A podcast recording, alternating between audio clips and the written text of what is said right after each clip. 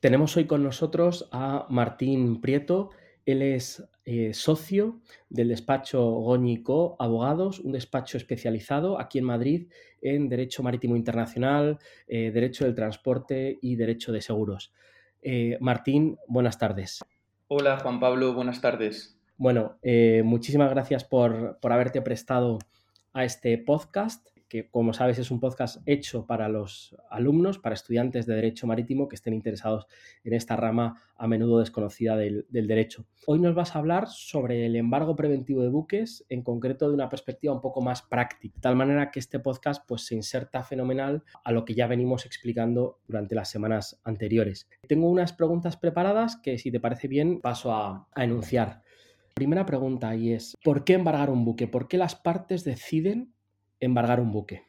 Sí, Juan Pablo, por supuesto. Antes de, empezar un poco con, estas cuestiones que me, estás planteando, me gustaría, en primer lugar, agradecerte esta oportunidad que me has dado de estar aquí hoy contigo, de invitarme a, hablar de, una institución tan específica, tan particular del derecho marítimo como es el embargo preventivo de, buques. En ese sentido, también quería aprovechar para felicitarte por, esta iniciativa, por estos podcasts que creo que son un, un claro ejemplo y además muy acertado de cómo adaptar la materia a los tiempos que corren, a las nuevas vías de comunicación que hay y a, la, gente que está empezando en ese sentido. En cuanto a, las cuestiones, eh, con lo que me comentabas de por qué, de por qué embargar un buque, ¿vale? Que sería quizás la, primera cuestión a, plantearse. En, en, ese caso, yo creo que es muy importante tomar como punto de partida que nos encontramos ante, ante una medida cautelar. No debemos perder de vista que esta medida eh, no es un fin en sí mismo, sino que es un instrumento para, alcanzarlo. Es decir, que tenemos que observar primero, yo creo que eso lo, lo, dejaste muy claro en el, podcast en el que hablabas de forma teórica del embargo preventivo de buques, partimos de, la, de las, normas que, que, tenemos en cuenta. Tenemos el Convenio Internacional de Embargo Preventivo de Buques del 99, tenemos la Ley de Navegación Marítima y de forma supletoria tenemos una serie de preceptos de la, Ley de Enjuiciamiento Civil.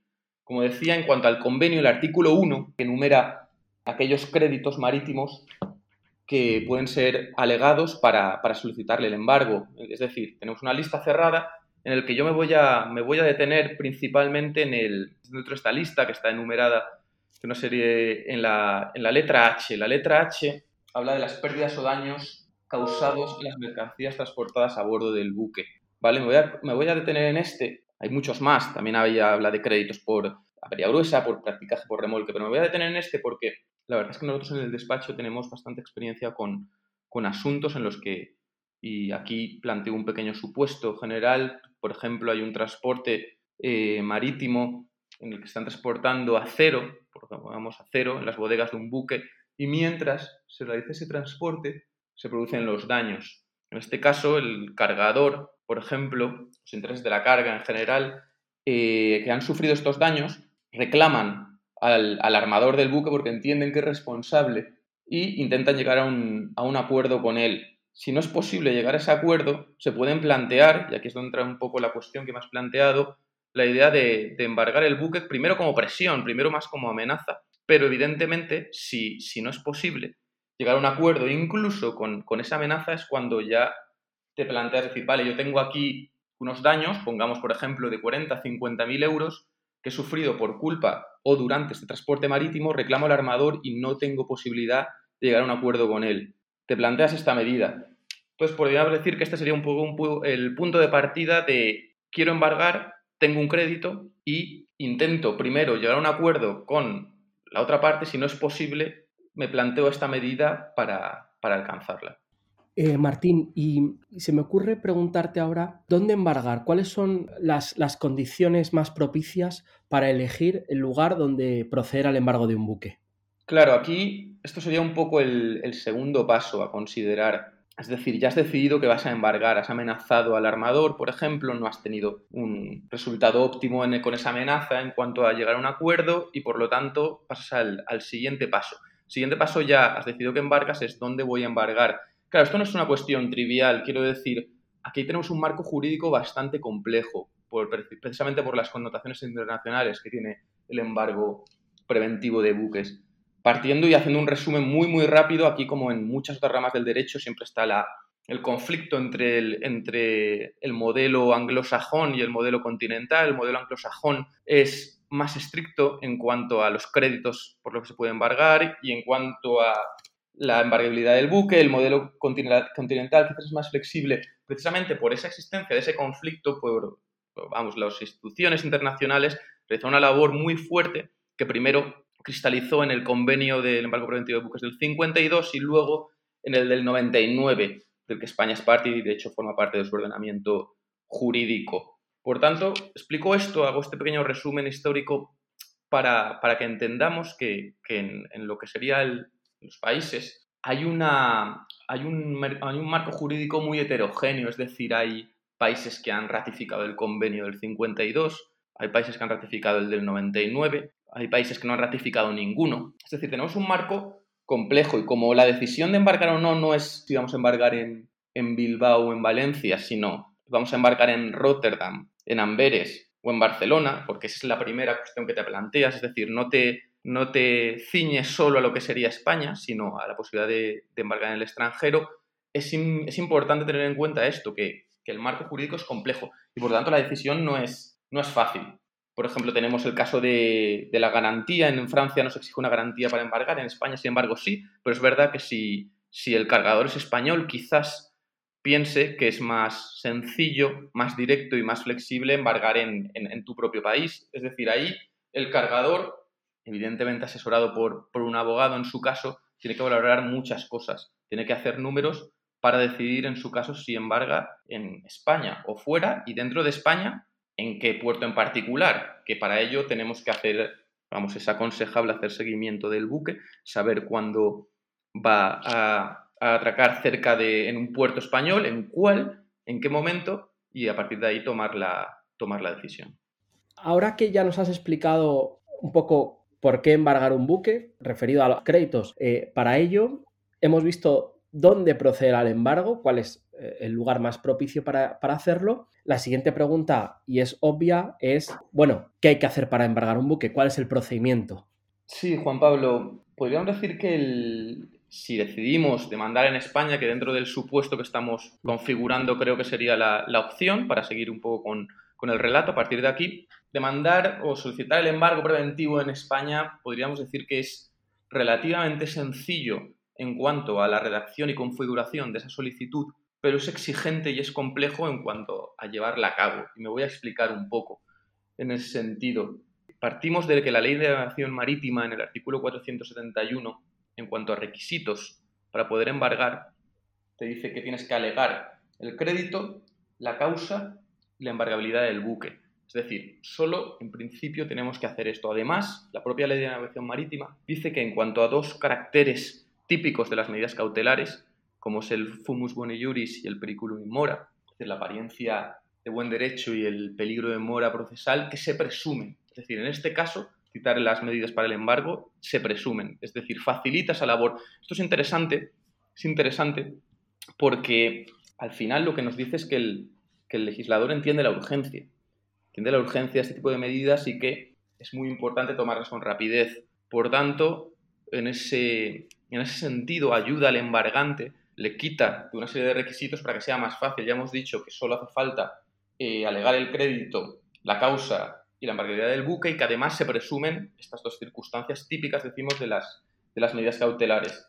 Eh, además, hay un, hay un aspecto importante que es el tema de la garantía. La propia ley de navegación habla de que la garantía debe ser de al menos un 15% del crédito alegado. Esto al final en la práctica, una vez ya repasada lo que es la teoría, lo que dice la, norma, se resume en que tú eh, planteas un escrito sencillo en el que, como decimos, alegas el crédito, la causa, la embargadera del buque, en el que además pides que la garantía sea solo de un 15%, porque la ley dice que debe ser de al menos un 15%, tú lo que dices intentas fijarla en ese 15%, y, y esto ya es recomendación, es cierto que no hay que justificar más pero la recomendación mía es blindar ese escrito lo máximo posible, es decir, justificar por qué lo pides y los documentos acreditativos y sobre todo, y muy importante, aunque la ley dice que una vez que en su caso se dicte el auto, por el que se embarga el buque se notificará, se librará testimonio para notificarlo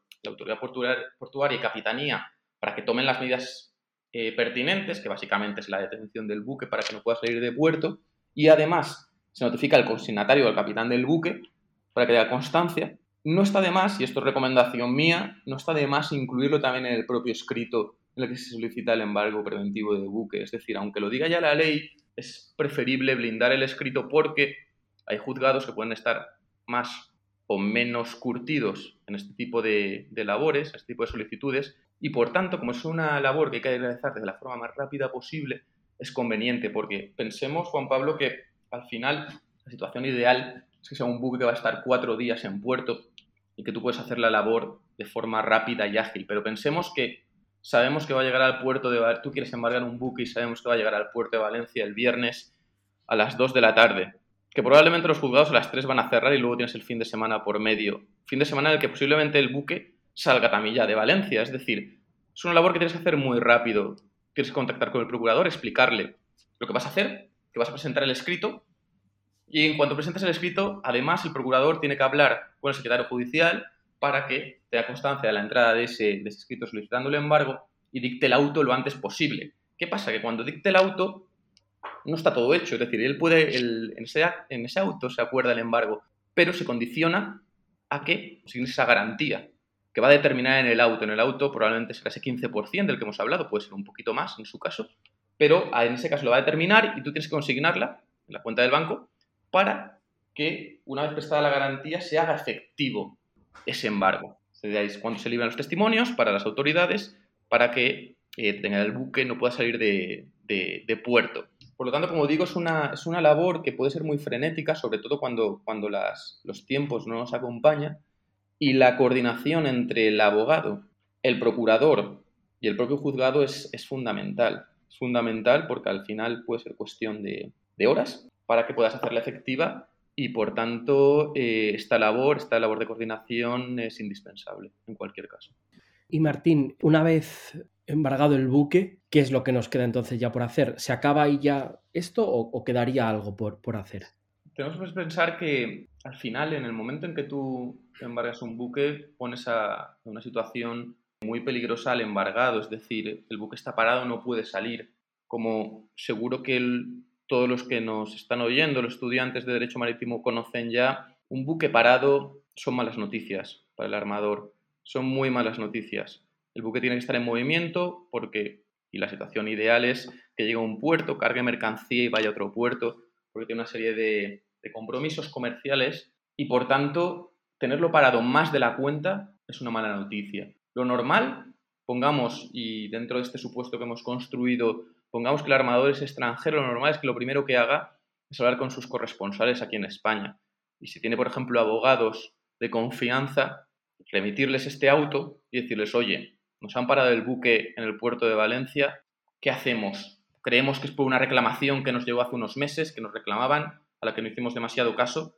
Por favor, informaros, contactar con aquellos que lo han embargado y vamos a ver cómo lo, cómo lo solucionamos cuanto antes porque como digo, esto es una muy mala noticia para el armador. Entonces, eso sería lo primero. Seguramente habrá un momento en el que se pongan en contacto abogados, por un lado, de los cargadores que reclamaban el crédito y embargaron el buque, por otro, los abogados nominados por el armador que quiere saber qué ha pasado y cómo solucionarlo. Y aquí se abre un poco un escenario bastante, bastante complejo. El, embargado puede hacer varias cosas. La primera y más quizás más directa es el tema de, prestar caución sustitutoria. Es decir, presta una, caución para liberar el buque, que quedará consignada el juzgado. Es, importante como detalle, normalmente esta caución será por medio de un aval bancario o por dinero en metálico, básicamente, porque en España, por ejemplo, lo que serían unas cartas de garantía de P&I solo están aceptadas si el embargante así lo, desea y muchas veces no va a ser así, es decir, que se va al final a cerrar a este aval o al dinero en metálicos. Es uno de los primeros pasos a dar. Y yo creo que es muy importante y es lo, ideal, es decir, prestas caución sustitutoria y a partir de ahí libras el buque y ves qué pasa con lo demás. La siguiente es y es una posibilidad, es oponerse al embargo. Es decir, el embargado dice, creo que, o entiendo, que este embargo no se ha realizado de forma correcta y me voy a poner al mismo. Es un plazo de 20 días desde el embargo para hacerlo, es otra opción. Y luego no podemos olvidar, y yo creo que entra dentro de lo que hemos planteado al principio de esta conversación, que decíamos que, el embargo preventivo de buques al final no es más que una medida, un instrumento para un fin. ¿Para qué fin? Está, hablábamos del crédito, del crédito que alegas. Por tanto, aquí tenemos, además de, este procedimiento por el embargo, tenemos un procedimiento paralelo sobre el fondo del litigio, que también debe resolverse. Aquí la ley especifica además de que si son los tribunales españoles los competentes para dirimir sobre, este, sobre, sobre el fondo, habrá 20 días desde, desde el auto se dictaba el embargo. Si no lo fueran competentes, si no fueran competentes los tribunales españoles, habría un plazo entre 30 y 90 días que dicta el, juzgado que, que, dictó el embargo. Es discrecionalidad suya, determinar dentro de ese intervalo. Y en ese intervalo, el embargante tiene que acreditar que inicia un procedimiento, ya sea judicial o arbitral, en el, en el lugar que sea competente. ¿Vale? Entonces, por tanto, esta sería un poco la hoja de ruta. Tenemos la posibilidad de, de prestar caución sustitutoria, además de ponerse el embargo, estas serían las dos cosas que podría hacer el, embargado, y por parte del embargante tiene también el procedimiento sobre el fondo, es decir, sobre el crédito para ver si evidentemente la reclamación inicial estaba justificada o no y, por tanto, este armador debe pagar esa cantidad. Esto es la hoja de ruta. ¿Qué pasa? Que esto lo tienen muy en cuenta normalmente esos abogados que están por parte del embargante y por parte del embargado. Saben que puede haber un procedimiento, o en este caso dos, largos, farragosos, costosos para los clientes y por tanto aquí se empiezan a plantear alternativas, alternativas a, esta, a este dibujo que hemos configurado. Es decir, por ejemplo, la posibilidad de llegar a un acuerdo. Como decíamos, en el momento en que le llega, en que le notifican el embargo al, al armador, lo primero que hace cuando nomina, por ejemplo, abogados aquí para contactar con los que han embargado es pedirle la documentación sobre esa reclamación inicial. Es decir, a ver, ¿Esto de dónde viene? ¿Por qué hemos llegado a este punto? ¿Está justificada la reclamación? Este es un punto inicial muy importante porque evidentemente si los abogados del armador entienden que la reclamación está, podríamos decir, medianamente justificada, es posible que quiera llegar a un acuerdo. Es posible que diga, vale, nos han embargado el buque. También chequeará evidentemente si el buque está correctamente embargado, pero pongamos que sí que está correctamente embargado. Y además tenemos una reclamación sobre el fondo por la que el cargador tiene las de ganar, podríamos decir. Entonces, claro, lo normal en ese punto, y sobre todo si, por ejemplo, ya ha prestado la caución sustitutoria, que en ese sentido siempre es más fácil, podríamos decir, pagar o llegar a un acuerdo cuando el dinero ya ha salido de tu bolsillo. Aquí ya está en, el, está en manos de la cuenta del juzgado. Es decir, podríamos decir que ha pagado, decíamos que los daños eran de 40.000 euros. Imagínate que en la demanda, en la solicitud del embargo preventivo, tú puedes ese principal más unos intereses y costas. Y ahí consignado en la, en la cuenta del juzgado 50, 55 mil euros. Y el abogado del, del, armador plantea, podríamos llegar a un acuerdo quizás por un 50 o 60% de esta cantidad. Evidentemente el armador no es su opción ideal, pero dice, bueno, he tenido ya que soltar este dinero, consignarlo, quizás si llegamos a un acuerdo por el fondo del litigio y resolvemos este asunto, es una opción relativamente satisfactoria dentro de lo posible. Por eso digo que siempre hay que plantearse, y yo creo que al final, en el embargo preventivo, más aún esta, esta serie de posibilidades. Tú embargas esperando una respuesta, esperando una reacción por parte del armador en relación con ese crédito que reclamabas. Si al final se llega a un acuerdo, te evitas un procedimiento largo que quizás no sea al final satisfactorio para ninguna de las partes, simplemente por consumo de recursos, de tiempo y otras cuestiones. Pues Martín, yo creo que ha quedado todo bastante claro lo que nos comentabas, además aderezado con tu práctica. Yo, salvo que tengas alguna otra cuestión que quieras comentar brevemente, yo por mi parte agradecerte nuevamente que estés aquí en este podcast. Creo que la, experiencia de abogados que puedan ir viniendo, que puedan ir pasando por el podcast, cual tú has sido el primero, pero vendrán otros, creo que para los alumnos pues les puede ser bastante beneficioso. Martín, muchísimas gracias. Gracias, gracias a ti Juan Pablo. Es un, es un placer y un honor haber sido el, el primero de, esos abogados por pasar por, por aquí, por, por esta iniciativa que está realizando. La verdad es que, por mi parte, creo que podremos estar hablando mucho tiempo de una institución como es el embargo preventivo de buques, pero espero que al menos este pequeño resumen sirva a nuestros oyentes para, para tener una idea general y, en ese sentido, muchas gracias. Martín, muchas gracias y un abrazo.